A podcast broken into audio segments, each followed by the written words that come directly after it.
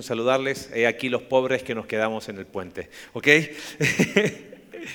Sabemos de varios que se fueron de viaje, aprovecharon el, el, puente y los que no, también aprovechamos el puente. ¿No? Muy bien.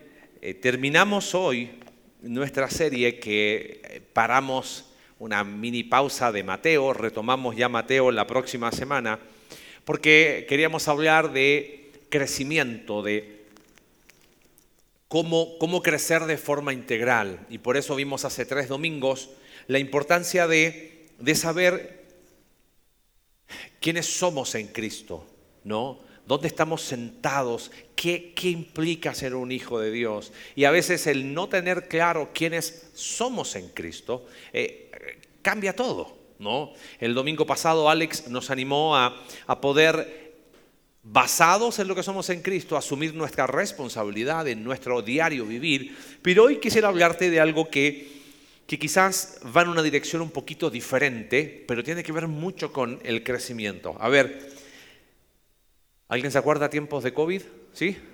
Ya como que lo vemos como algo muy lejano, ¿no? Pero algo que me llamó mucho la atención es que Nadie sabía de qué se trataba. Estoy hablando de, marzo 2000, ayúdenme, ya no estoy perdido. ¿Qué fue? ¿2021? Sí, ¿no? ¿20? Ya no sé ni cuál fue. Sí, 20. 20.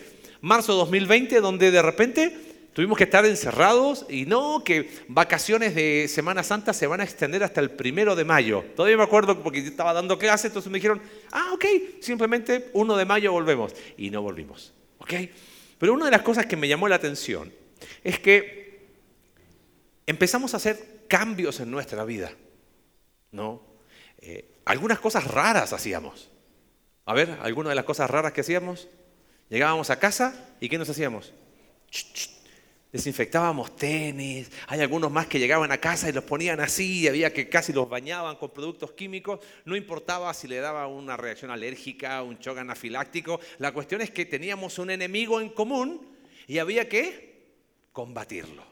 ¿No? Algunos hasta dormían con cubrebocas, o sea, era todo el día cubrebocas, día y noche, y lo vemos como algo tan lejano y hasta nos reímos de las cosas que hacíamos. ¿Por qué? Porque nos dijeron algo. Estábamos en una guerra, ¿se acuerdan? Estamos en una guerra contra el COVID. Y claro, yo no estoy, ojo, lo hablo seriamente, personas de nuestra iglesia fallecieron en tiempos de COVID. Entonces, no fue un chiste, pero sí, nos decían, estamos en una guerra y eso nos hizo cambiar nuestra actitud. Llegábamos con las bolsas de supermercado, las desinfectábamos completamente, abríamos las puertas y decíamos, uy, ¿estará ahí el virus o no estará el virus? Pero era, era como que estábamos en alerta constante porque estábamos en una guerra y no podíamos bajar qué cosa? La guardia. Nunca habíamos escuchado noticias, pero en tiempos de pandemia, todos los días, cuántos infectados, cuántos murieron, cuántos sí, que cuántos no, que bla, bla. Y estábamos constantemente en eso. Era una guerra y no podíamos bajar la guardia. ¿Sabes? Haciendo un paralelo en nuestra vida espiritual, pienso, ¿cómo debería ser nuestra actitud? ¿O cómo debería cambiar nuestra actitud? Si entendiésemos el principio de que estamos en una guerra. Porque lo que quiero hablarte hoy es de guerra espiritual. Déjame leerte el pasaje en Efesios capítulo 6, verso 10 en adelante. Dice, por lo demás, fortalezcanse en el Señor y en el poder de su fuerza, revístanse con toda la armadura de Dios para que puedan estar firmes contra las insidias o contra los dardos del el diablo, contra las artimañas del diablo. Porque nuestra lucha no es contra sangre y carne, sino contra principados, contra potestades, contra los poderes de este mundo de tinieblas, contra las fuerzas espirituales de maldad de las regiones celestes. Por tanto, tomen toda la armadura de Dios para que puedan resistir en el día malo y habiéndolo hecho todo estar firmes. Estén pues firmes, ceñida su cintura con la verdad, revestidos con la coraza de la justicia y calzados los pies con la preparación para anunciar el Evangelio de la paz. Sobre todo tomen el escudo de la fe, con la que podrán apagar todos los dardos encendidos del maligno. Tomen también el casco de la salvación y la espada del Espíritu, que es la palabra de Dios. Con toda oración y súplica, oren en todo tiempo en el Espíritu y así velen con toda perseverancia y súplica por todos los santos. Oren también por mí, para que me sea dada palabra al abrir mi boca, a fin de dar a conocer sin temor el misterio del Evangelio, por el cual soy embajador en cadenas, que al proclamarlo hable sin temor como debo hablar. Pasaje muy conocido. No tenemos lucha contra qué? Sangre, carne, sino contra potestados. Y hoy quiero hablar de guerra espiritual. Y quizás tenemos que partir estableciendo un fundamento. El crecimiento integral se da en un contexto de guerra espiritual. Guarda esa idea esta mañana. El crecimiento integral se da en un contexto de guerra espiritual. No sé, no sé si, podemos colocar esa idea, porfa. Porque si olvidas eso, no entendemos nada. Lo que hizo que nuestra actitud cambiara en tiempos de COVID era que nos dijeron que estábamos en una guerra. Pablo, hace casi dos mil años atrás, nos dijo que estábamos en una guerra espiritual, pero al parecer nuestra actitud no ha cambiado. Y yo creo que ahí está el problema. Ahora, mucho se habla de guerra espiritual, pero hay poca claridad y mucha confusión. A ver, Estamos en confianza como amigos y hermanos, así que partamos definiendo qué no es guerra espiritual. ¿Qué no sería guerra espiritual? Tipo casa fantasmas, ¿no? Y voy ahí, me pongo el disfraz y voy ahí a buscar demonios y a cazar demonios por ahí. Eso no es guerra espiritual. Hay muchos que promueven eso, pero eso no es guerra espiritual. ¿Qué más no es guerra espiritual? Exorcismos.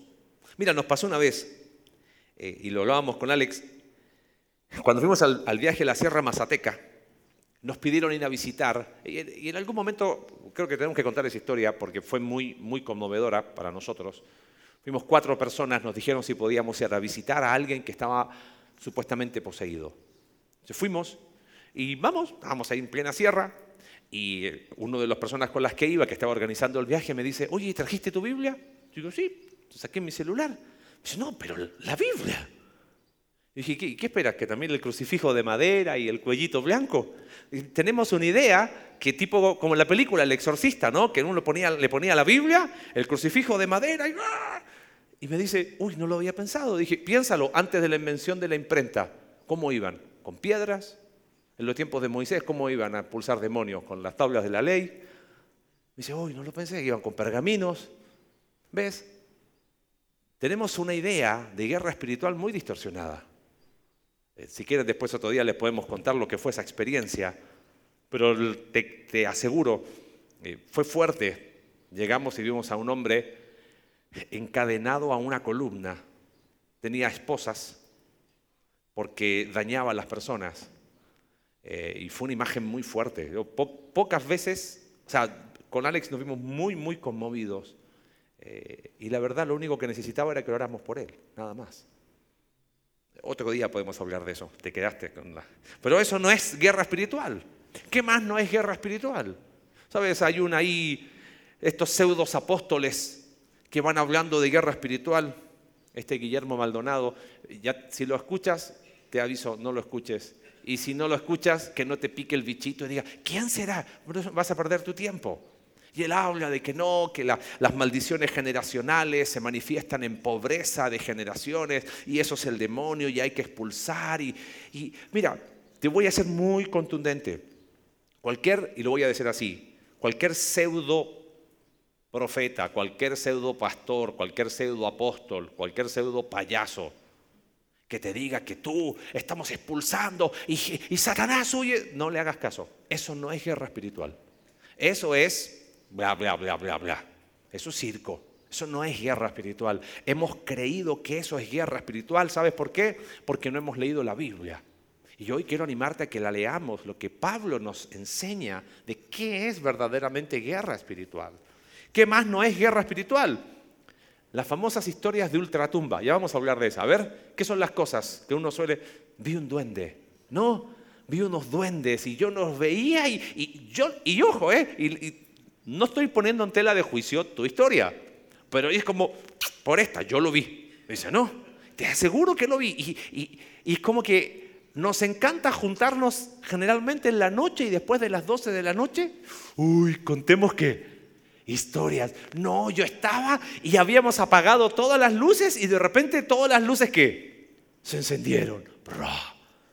No, y, cerramos todas las puertas y al otro día estaban todas las puertas abiertas y yo era el único que tenía las llaves. Oh, ¿qué más? Que escucho voces. A ver, ¿alguno más? Que le jalan los pies, que le se sube el muerto. ¿Ok? Y, y ojo, ya vamos a hablar de eso. Pero, por favor, si tú crees que eso es guerra espiritual, estás jugando eh, en el campo a donde el enemigo te quiere llevar. Pensar que eso es, que te hicieron el trabajo, que, y son cosas reales. No estoy diciendo que no lo son. Mira, quizás ya estás con la guardia diciendo, ah, este Marcelo es descreído. Lo he comentado más de alguna vez. La familia del lado de mi mamá son todos metidos en cosas ocultistas. Entonces, conozco de primera mano cómo es ese mundo y por eso lo hago con mucha seriedad. Mi abuelo hacía sesiones espiritistas en su casa. Entonces no es que soy descreído y me burlo de historias. Solo que pensar que guerra espiritual es andar cazando duendes en el bosque, pues no. Es algo mucho más profundo. Y tenemos que darle la seriedad de lo que eso implica. Y a veces nos quedamos en la superficie y perdemos lo que realmente Pablo nos quiere enseñar. Quizás te animo a considerar lo que es guerra espiritual desde otra perspectiva. ¿De qué trata esta guerra? Volvamos al pasaje de Efesios capítulo 6, porque dos veces aparece en este pasaje una expresión. Verso 11, revístanse con toda la armadura para que puedan, fíjate, estar, ¿qué cosa? Firmes. Versículo 13, por tanto, otra vez, tomen toda la armadura de Dios para que puedan resistir en el día malo, después me voy a meter a esto, y habiéndolo hecho todo, estar, ¿qué cosa? Firmes. ¿De qué trata esta guerra? ¿Cuál es el propósito de la guerra espiritual? A la luz de este versículo, ¿cuál es? Estar firmes. Oye, pero el propósito de cualquier guerra es que ganarla, ¿o no? Entonces, ¿por qué estar firmes? A ver, ¿por qué razón el propósito de la guerra espiritual no es ganarla, sino estar firmes? ¿Por qué no es así? Porque ¿quién ganó esta guerra?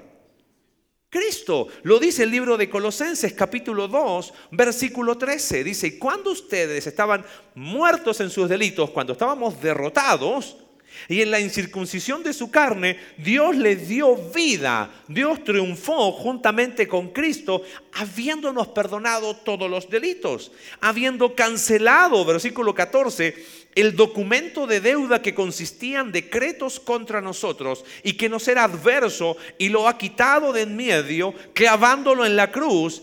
Verso 15, y habiendo despojado, dice, a poderes.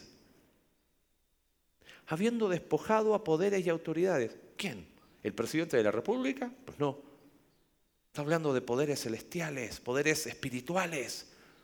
Lo que leímos recién potestades. Ya vamos a ver de qué trata. Habiendo despojado, hizo de ellos un espectáculo público, triunfando sobre ellos por medio de él. Jesús ganó la guerra contra los poderes del mal que se han rebelado contra Dios. ¿Lo crees? ¡Ah! ¿Lo crees o no? Sí, por supuesto. Eso debe ser algo que nos debe dar una garantía. Es su triunfo. Por eso cuando algún payaso desde un púlpito, vamos a ganarte, Satanás, está, está hablando tonterías. Porque Jesús ya lo hizo. ¿Entiendes? Él triunfó. Es su triunfo, no es el nuestro. Cuando Pablo dice en Romanos capítulo 8 que somos más que vencedores, es porque estamos en Cristo. Por eso, Efesios tiene esa lógica. ¿Quieres crecer? Siéntate. Uno se sienta al final del día, después de haber hecho muchas cosas. Pero la vida en Cristo es al revés. Primero te sientas. Oye, yo quiero hacer muchas cosas, siéntate. ¿En quién? En la hora de Cristo, consumada en la cruz. Cuando sé quién soy, empiezo a andar en la vida en Cristo. Y ahora enfrento la batalla espiritual estando firmes. Quien no sabe sentarse ante Dios, tampoco podrá estar firme ante el enemigo. Nos encanta estar ahí. Ven para acá. No, no, no, no. ¿Quién no sabe sentarse ante Dios? Tranquilo. Vamos a saber quién es Cristo. Voy a estar sentado en Cristo. Si no soy capaz de estar sentado ante Dios, tampoco podré estar firme ante el enemigo. Y sabes que ahí empieza nuestro crecimiento. Cuando yo entiendo que el propósito, que el asunto no es tanto avanzar, sino permanecer. Dos veces aparece este concepto estar firme. Piensa esto, querido. Piensa esto. ¿Cuál es el propósito del enemigo? Verte rendido. ¿Sabes cuál es el propósito del enemigo? Que tú digas no vale la pena esto de cristianismo. ¿Sabes cuál es el propósito del enemigo? Que tú tires la toalla. El propósito del enemigo es vernos derrotados. Y aunque Él ha sido derrotado, sigue luchando para que más y más hijos de Dios tiremos la toalla, vivamos derrotados, viviendo bajo sus mentiras. Ahora, fíjate, versículo 13.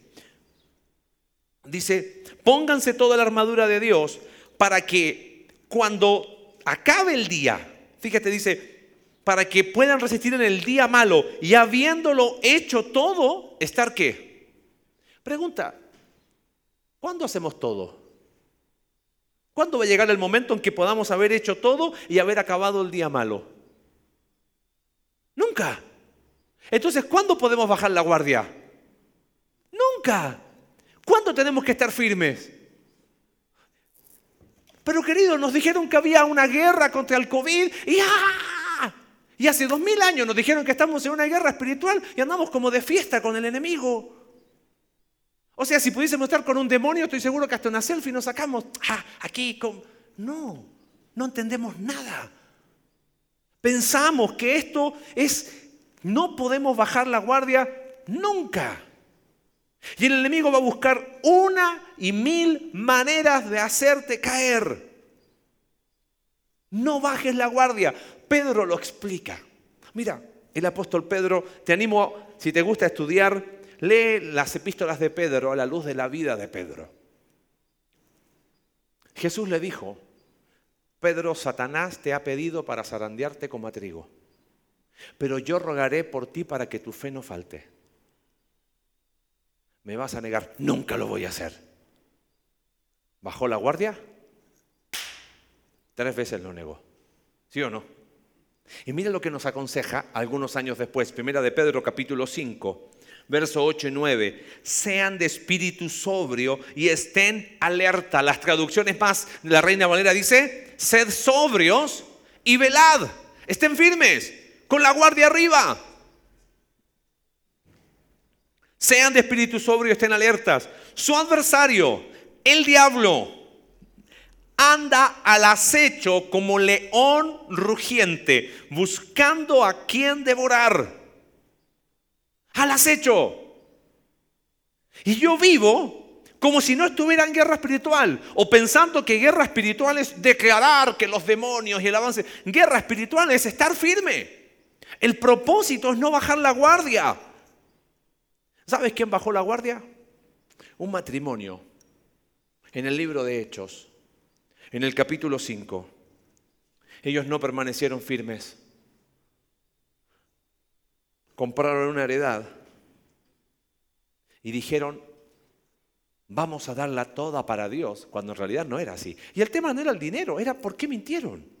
No era necesario. Mejor lo hubiese dicho, mira, ¿sabes qué? Compramos una heredad, queremos ofrendar la mitad. Buenísimo. Ellos dijeron, no, todo es para... Pero no había sido todo. Y llega Pedro y le dice en Hechos capítulo 5, verso 3, Ananías, ¿por qué ha llenado Satanás tu corazón? ¿Por qué creíste esas mentiras? Esa es la verdadera guerra espiritual. Que tú sigas creyendo las mentiras del enemigo. Y bajaste la guardia un segundo, ¡pop! Ananías cae muerto. Llega detrás su esposa. ¿Alguien sabe de mi esposo? Baja la guardia. Por eso tenemos que estar firmes. Porque el enemigo está como león rugiente. Y cuando tú dices esto de transformación espiritual no es para mí, estás bajando la guardia. Cuando tú dices, ¿sabes qué? No hay esperanza para mí, estás bajando la guardia. Cuando tú dices, yo ya no quiero crecer más, yo vengo, me siento el domingo, no me molesten más, ya esto de grupos y crecer es muy incómodo, eso de resolver asuntos pendientes, todo, bajas la guardia y ahí perdemos. Mira, la guerra fue ganada, ¿lo crees? Mi pregunta para ti es si tu batalla personal está siendo ganada. Qué triste saber que nuestro Salvador ganó la guerra, pero nosotros vivimos en una batalla perdida. No, no, queridos. Crecimiento espiritual se da en un contexto de guerra. Por eso necesitamos estar firmes, firmes, firmes.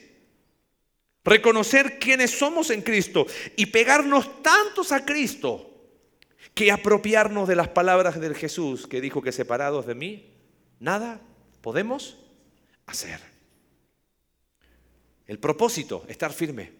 El enemigo, versículo 12, porque nuestra lucha no es contra sangre y carne, sino contra principados, contra potestades, contra los poderes de este mundo de tinieblas, contra las fuerzas espirituales de maldad en las regiones celestes.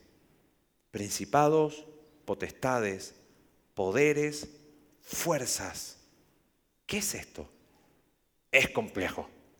En el primer servicio vimos un video, en este no lo vamos a ver para que lo puedan ver ustedes en su casa, ¿ok? Búsquelo después en YouTube, ¿ok? Se llama El Satán y sus demonios, Proyecto Biblia.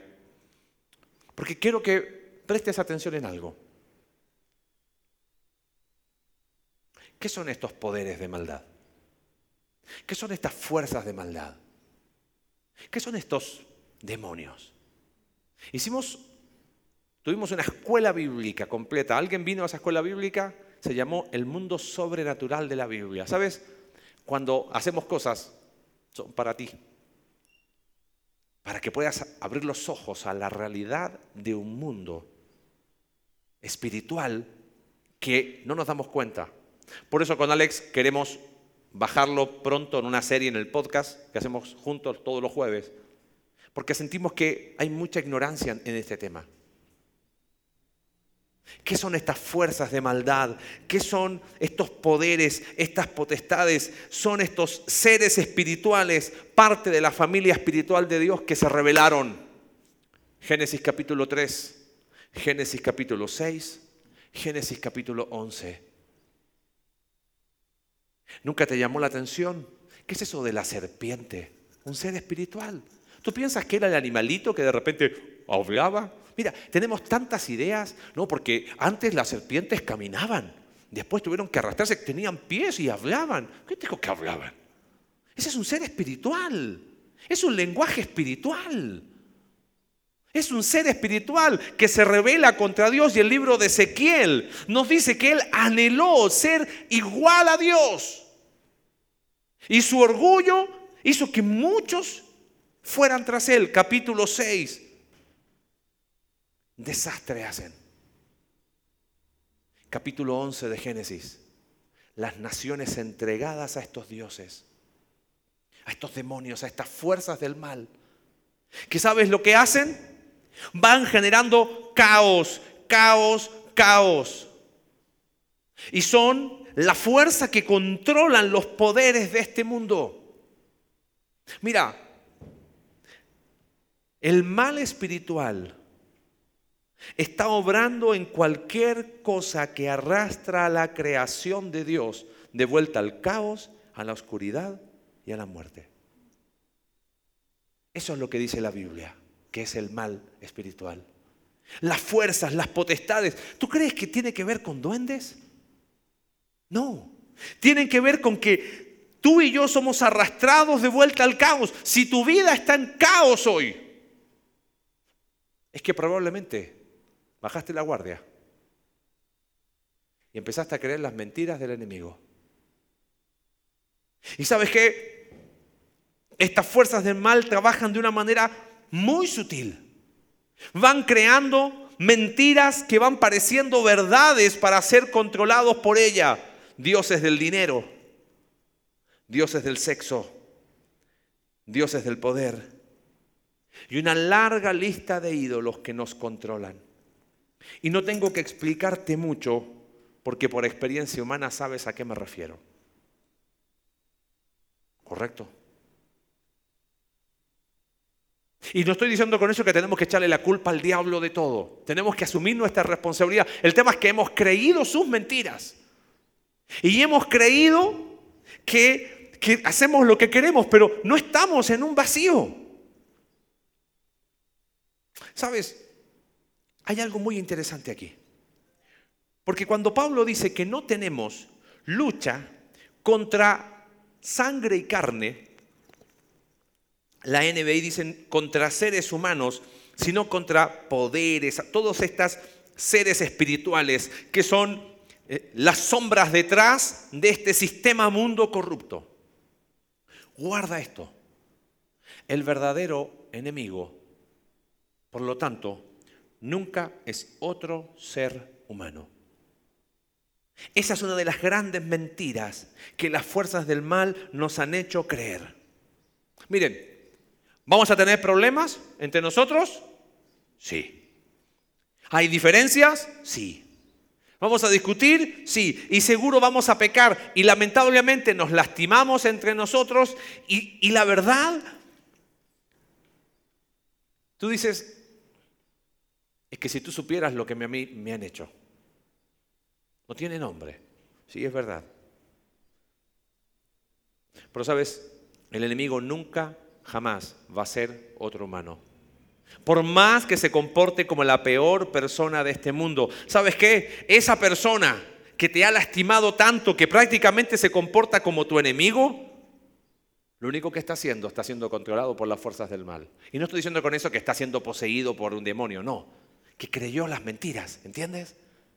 Que pensó que esa manera rencorosa de tratarte, esa manera destructiva de tratarte era lo mejor.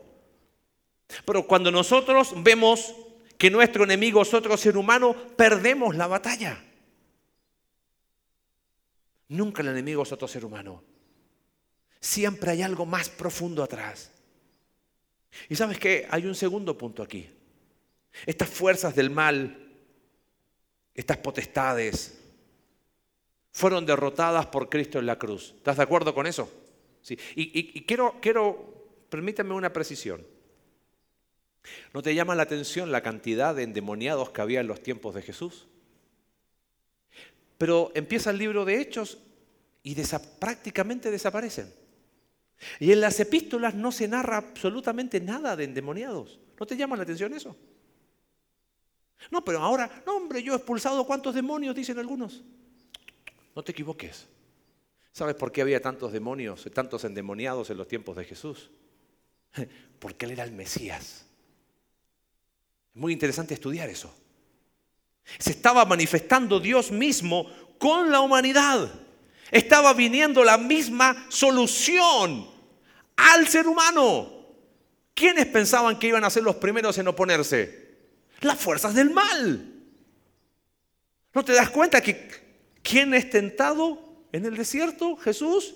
¿Por quién? Por las fuerzas del mal. Te empieza a hacer clic. Entonces, hay un punto aquí para bajar. Jesús ha triunfado y esa es nuestra confianza. Nunca hagas caso de cualquiera que diga, yo destruí al diablo, a mí ese, diablo es un gatito que me tiene miedo. No, no, no, ni escuches a pastores así, por favor. Mira lo que dice Judas, versículo 9. Pero cuando el arcángel Miguel luchaba contra el diablo y discutía acerca del cuerpo de Moisés, no se atrevió a proferir juicio de maldición contra él, sino que dijo, el Señor te reprenda. Mírame un segundo acá.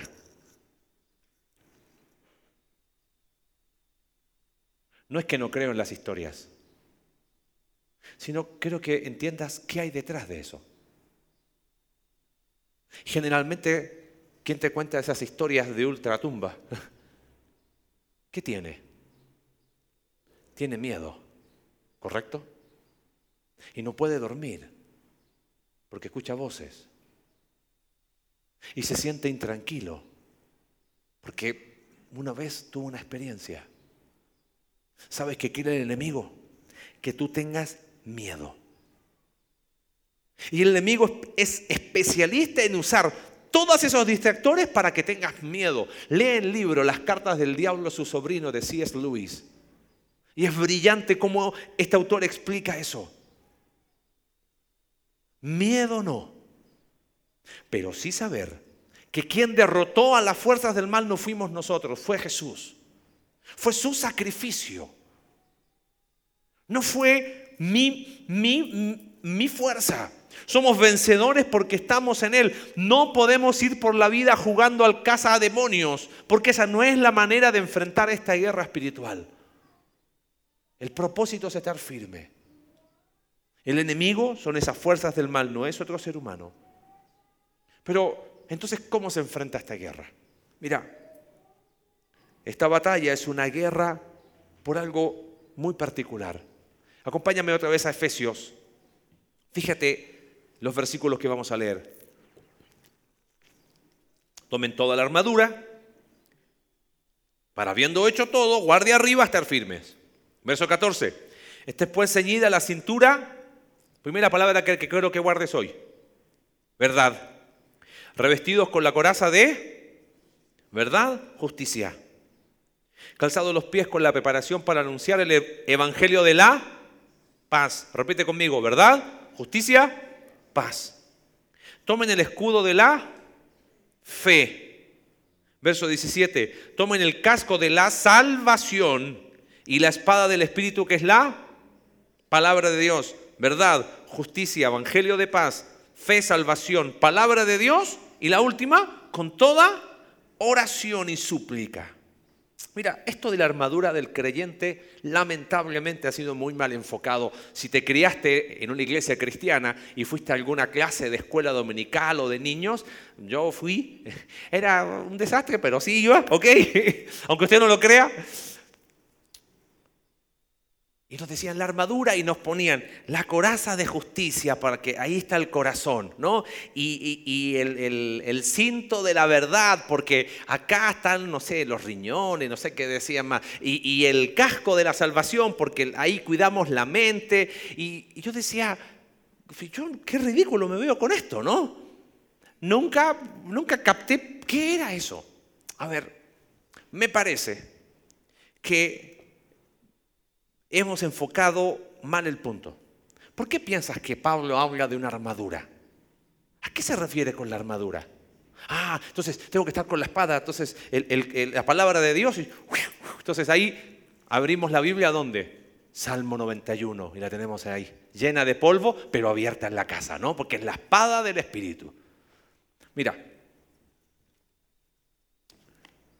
¿por qué piensas que Pablo usa este lenguaje?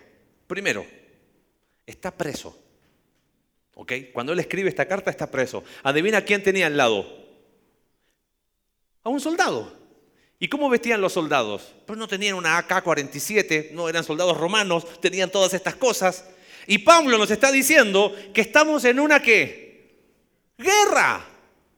Entonces, ¿qué lenguaje piensas que va a usar? El lenguaje de guerra. Ni modo que va a usar lenguaje deportivo usa lenguaje de guerra porque él quiere explicarnos que está en una guerra. Y a la guerra van soldados y tienen un motivo, una razón por la cual van a la guerra. Y creo que el enfoque tiene que ser, soldados estén listos y preparados porque esto es una guerra en primer lugar por la verdad. Esa es quizás la más difícil de esta guerra espiritual. ¿Quieres saber en qué consiste la guerra espiritual? Es una guerra por la verdad. Entonces Pablo usa el lenguaje metafórico de ceñidos nuestros lomos, nuestra cintura con la verdad. Quizás esta es la guerra más intensa. ¿Sabes por qué? Porque vivimos creyendo como verdad cosas que son mentira. Juan capítulo 8 lo explica. Versículo 44. Dice, ustedes son de su padre el diablo y quieren hacer los deseos de su padre. Jesús le está hablando a los líderes judíos. Él fue un asesino desde el principio y no se ha mantenido en la verdad porque no hay verdad en él. Este ser espiritual que le ha dado la espalda a Dios, tu enemigo, cuando él habla, habla de su propia naturaleza porque es mentiroso y el padre de la mentira. Estamos en una guerra por la verdad. Y los soldados de Dios usan la mentira como su arma favorita. Yo te abro mi corazón. Estoy aterrado. Como cristianos han normalizado la mentira como si nada. Como si nada. Tienen tantos asuntos pendientes. Tienen una mochila tan pesada que para sobrevivir viven mintiendo y viven normalizando la mentira. Entonces, ¿sabes cómo están? En vez de firmes, están derrotados. Y en vez de ver al verdadero enemigo, piensan que es otra persona. Y en vez de estar en la guerra por la verdad, han tomado la mentira como su forma de pelear. Querido, estás en el bando equivocado si piensas que la mentira es la forma que vas a vencer. Y no es un demonio que te dice una mentira. Tú has renunciado a la verdad. Yo he renunciado a la verdad. Sabes, eh, grabar este podcast con Alex de la muerte de Dios ha sido agotador. Si te han cansado los episodios, créenos que a nosotros más. No sé cuál fue Alex que dijo un momento, estoy cansado, ya, suficiente. Porque es increíble cómo hemos permitido que se establezca como verdad cosas que son mentiras. Y tú y yo Repetimos ideas de filósofos como Nietzsche, de políticos como Marx, de pseudocientíficos como Darwin, de psicólogos como Freud. Y no tenemos idea quiénes son, pero ¿sabes qué? Estamos tan saturados de tanto bombardeo constante de mentira tras mentira, mentira tras mentira, que las hemos creído. Es que yo siento que es verdad. ¿Y quién te dijo que lo que tú sientes determinaba lo que es verdad? ¿Ves cómo somos derrotados por el enemigo? La guerra está ganada, pero la batalla está perdida. Porque no entendemos que es una guerra por la verdad. ¿En qué momento tú y yo decidimos creer las mentiras del enemigo? A pesar de que la guerra está ganada, perdimos la batalla personal. Querido hermano mío y hermana mía, de lo más profundo de mi corazón, deja la mentira de una vez por todas. Sé libre. Abraza la verdad de Dios. Lucha por su verdad. En primer lugar contigo y después en tu círculo. Quizás no hay crecimiento. Porque no entiendes que estás en una guerra por la verdad.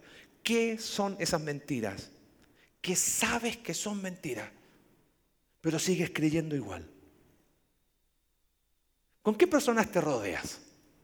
con las que aplauden tus mentiras o, tengo porristas que me dicen, dale, Marce, ¡uh! Súper bien. O personas que te dicen, hey hermano, ¿qué estás haciendo? ¿Cómo te estás alimentando de la verdad de Dios? Yo leo el versículo del día. El versículo del día. Versus toda la información que meto en mi mente cada día. ¿Sabes qué? Estas ideas de este mundo están guiadas por las fuerzas del mal.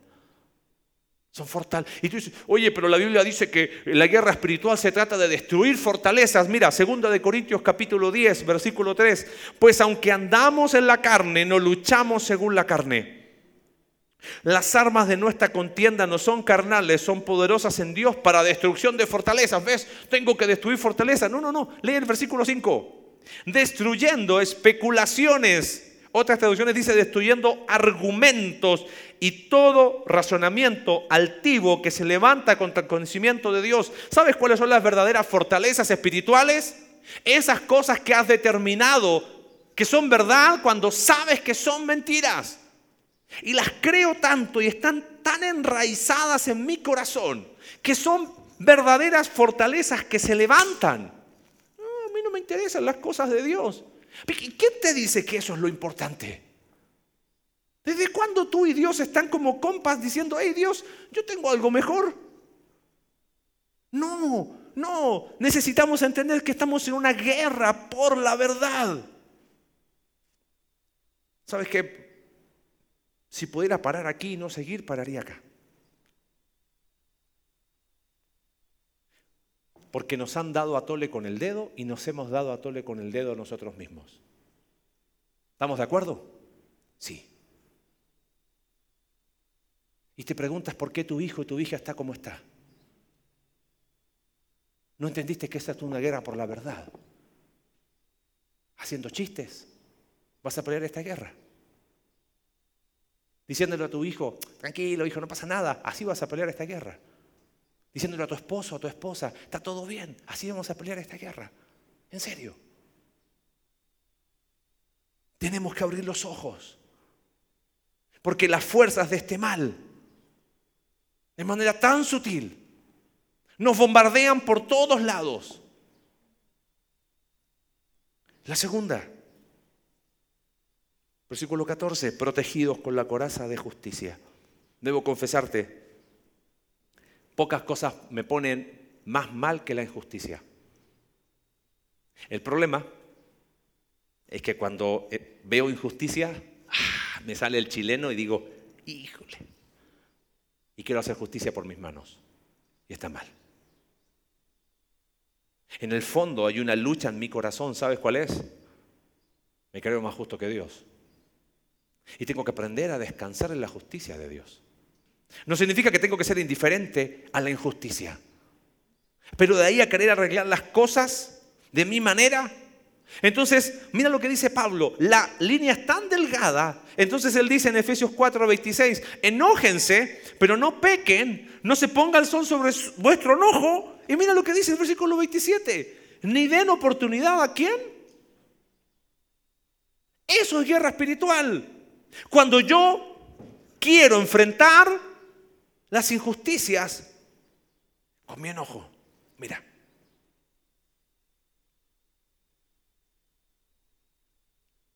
Si estás pasando hoy injusticias en tu vida, te lo digo con mucho amor. Encomienda la causa al que juzga justamente. Pero es que eso es perder. Sí lo sé. A los ojos de este mundo lo sé que es así. Pero en esta guerra por la justicia, el enemigo es tan astuto que nos pone el palito para que pisemos y digamos, hagamos justicia por nuestra propia mano. Cuando guardas enojo en tu corazón. No, yo no guardo enojo. Cuando guardas frustración. Cuando guardas rencor. Cuando guardas odio. Cuando guardas ese de, ni sé lo que es, pero eso que está ahí. Pierdo mi batalla. Porque esto es una guerra por la justicia. Señor, encomiendo a ti esta causa. Voy a pelear esta guerra con tus armas, no con las mías.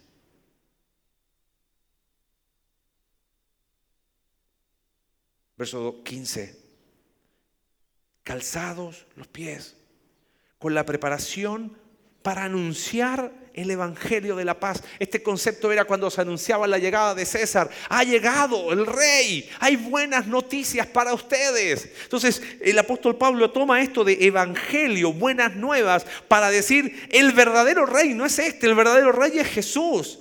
Y las buenas noticias son las noticias de que hay perdón por la gracia de Dios para nuestros pecados. Y ese perdón no solo es vertical hacia nosotros, sino es un es un perdón que nosotros extendemos de la manera que Cristo nos perdonó. Perdonamos a otros. Ese es el verdadero evangelio de la paz.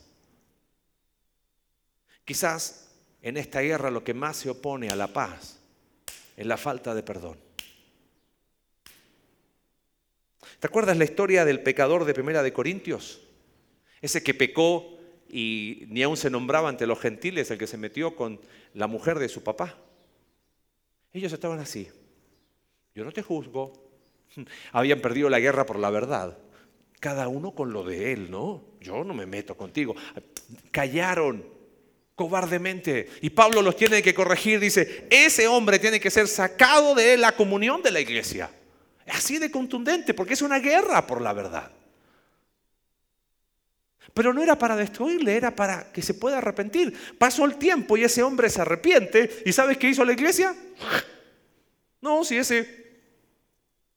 Y Pablo tiene que escribir en 2 Corintios y tiene que decirle, oye, ese que ustedes dejaron afuera porque era terrible, se comportaba como, como un inconverso, se ha arrepentido. Pero ellos no lo querían perdonar. Y mira en ese contexto lo que les dice Pablo, 2 de Corintios capítulo 2, verso 7. Así que, por el contrario, ustedes más bien deberían perdonarlo y consolarlo, no sea que en alguna manera éste sea abrumado por tanta tristeza, por lo cual les ruego que reafirmen su amor hacia él. Pero se comportó, hey, pero antes, o sea, cuando estaba aquí no decían nada y ahora no lo quieren aceptar. También con este fin les escribí para ponerlos a prueba. Verso 10, a quien perdonen algo, yo también lo perdono. Porque en verdad lo que yo he perdonado, si algo he perdonado, lo hice por ustedes en presencia de Cristo. Y observa versículo 11, para que Satanás no tome ventaja sobre nosotros, pues no ignoramos sus planes, sus maquinaciones. ¿Sabes dónde aparecen las maquinaciones del diablo? Cuando hay falta de perdón. Tú piensas que están... Mira, es muy interesante, lo hablábamos con Alex recién. La mayoría de las personas que refieren historia que se le subió el muerto, que le ganaron los pies, que esto, no digo todos, pero en su gran mayoría, en su raíz, hay alguna historia de falta de perdón. Esa es la verdadera guerra espiritual. Esa es la verdadera guerra espiritual. ¿Y sabes qué? Claro, el enemigo astutamente usa todo ese distractor para que tú te enfoques en, ay, qué miedo, cuando el problema es que tú no has perdonado, yo no he perdonado en lo profundo de mi corazón. Y ahí está la raíz. Y yo pendiente de qué pasa alrededor y que le voy a pedir que me hagan un trabajo, una limpia. La verdadera guerra es una guerra por la verdad por la justicia, por la paz. Por eso tenemos que dejar la mentira, el enojo, la falta de perdón.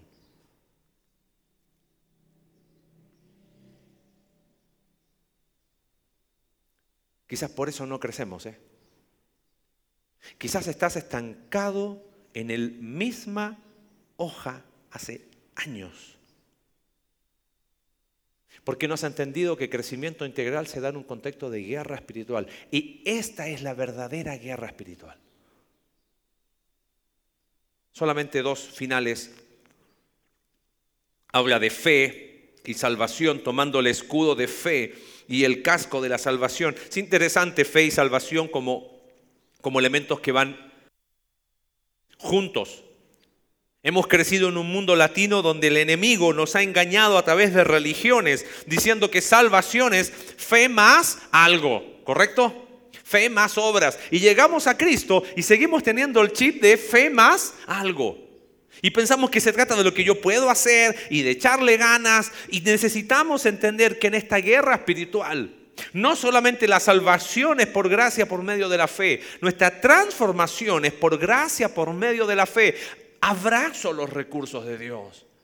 Finalmente, dice, tomen la espada del Espíritu, que es la palabra de Dios, y orando en el Espíritu. Palabra de Dios y oración. Nadie va a la guerra sin equipo de comunicaciones. Los grandes fracasos, a mí porque me gusta la historia, bélicos